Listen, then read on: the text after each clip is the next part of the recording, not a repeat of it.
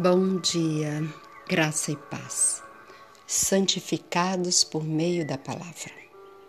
Santifica-os na verdade. A tua palavra é a verdade. João 17, versos 17.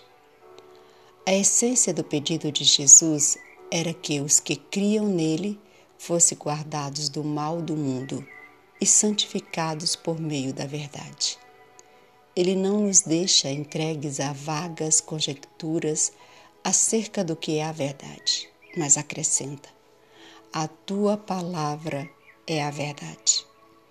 A palavra de Deus é o meio pelo qual deve ser realizada a nossa santificação.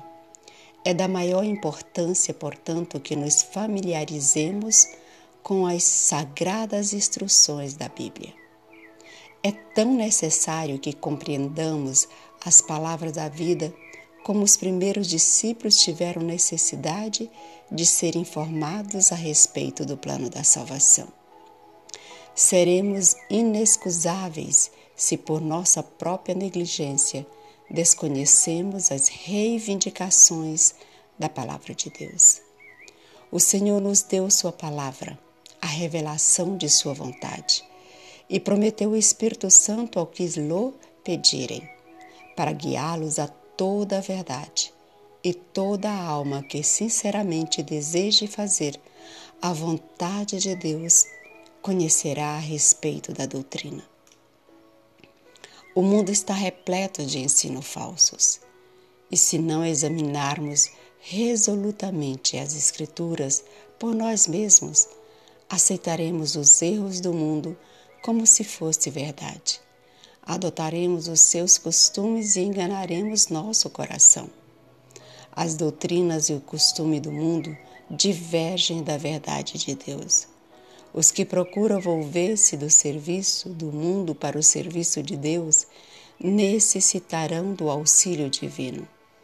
Terão de voltar o rosto firmemente para Sião sentirão a oposição do mundo, da carne e do diabo, e terão de contrapor-se ao espírito e às influências do mundo.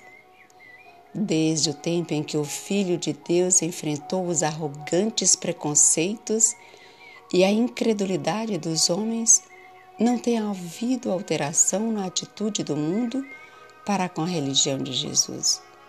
Os servos de Cristo terão de enfrentar o mesmo espírito de oposição e acusação, sendo obrigados a sair fora do arraial, levando o serviço vetúpero. Hebreus 13 e 13. A missão de Jesus foi demonstrar por milhares, milhares de pessoas os milagres convincentes. Sua doutrina maravilhava as pessoas. Ela não consistia em palavreado contraditório dos escribas, cheio de miticismo, sobrecarregado de formas absurdas e exigências destituídas de significado. Era, porém, um sistema de verdade que satisfazia as necessidades do coração. Seus ensinos eram simples, claros e abrangentes. As verdades práticas que proferia tinham poder convincente e prendiam a atenção do povo. 阿弥